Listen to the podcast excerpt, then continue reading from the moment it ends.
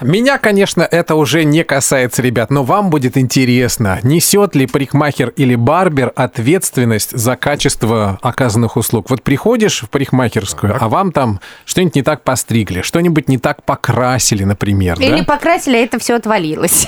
Вылезла. да? Вот что делать в этом случае? Мы обратились к адвокату. Зовут ее Айгуль Смогилова. Айгуль, доброе утро. Доброе утро. Доброе утро, доброе. Несет ли парикмахер ответственность за качество услуг? Конечно, парикмахер несет ответственность за качество своих оказываемых услуг и отвечает он в соответствии с законом о защите прав потребителей. Поэтому вот, чтобы в неприятную ситуацию не попасть с мастером, нужно обязательно постараться максимально обговорить, какой результат в итоге вы хотите увидеть. Я хочу быть э, там светлорусой, она вас красит, а по итогу получается рыжий цвет. А, ну вот она же может всегда сказать, ну извините, ну я так поняла, вы так сказали. Я художник, я так вижу. Может, может, поэтому желательно с мастером согласовывать цвет волос. Они всегда представляют образцы. Если мы вот смотрите, все обговорили, но результат не тот. В этом случае как вот как-то зафиксировать, доказать, что вы не согласны, и потом использовать эти материалы где-нибудь в суде, например, снимать на видео или что? Что делать? Да, конечно. Смотрите, если вы по итогу получили результат совсем не тот, который ожидали, вы можете потребовать исправить эту ситуацию, да, Мгм. перекрасить, либо что-то э, сделать другую стрижку, и мастер обязан это сделать.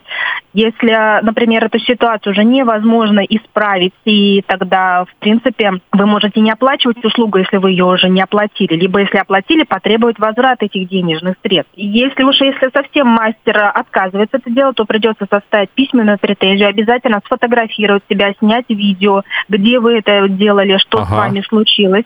И в дальнейшем, конечно, если опять же мастер будет отказывать это, исправлять свою ситуацию, то придется идти в суд и уже с компенсациями, с неустойками, штрафами с нее взыскивать. А я слышал, что такой вот момент- нужно вообще вызывать полицию, если э, вам отказывают, вот, э, Алло, полиция, меня покрасили в другой цвет.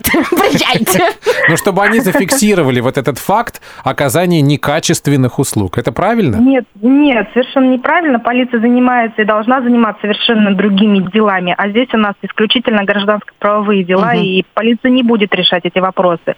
Но я так э, считаю, что все-таки мастера не отвечают за качество своих услуг, они заинтересованы в этом. Многие ведут социальные страницы, публикуют отзывы. Если уж совсем э, тоже мастер отказывается, вы можете пригрозить ему, что можете выложить на его странице результат его работы. А это не шантаж? Потом не будет, что вы вот меня шантажировали, что выложите мою работу?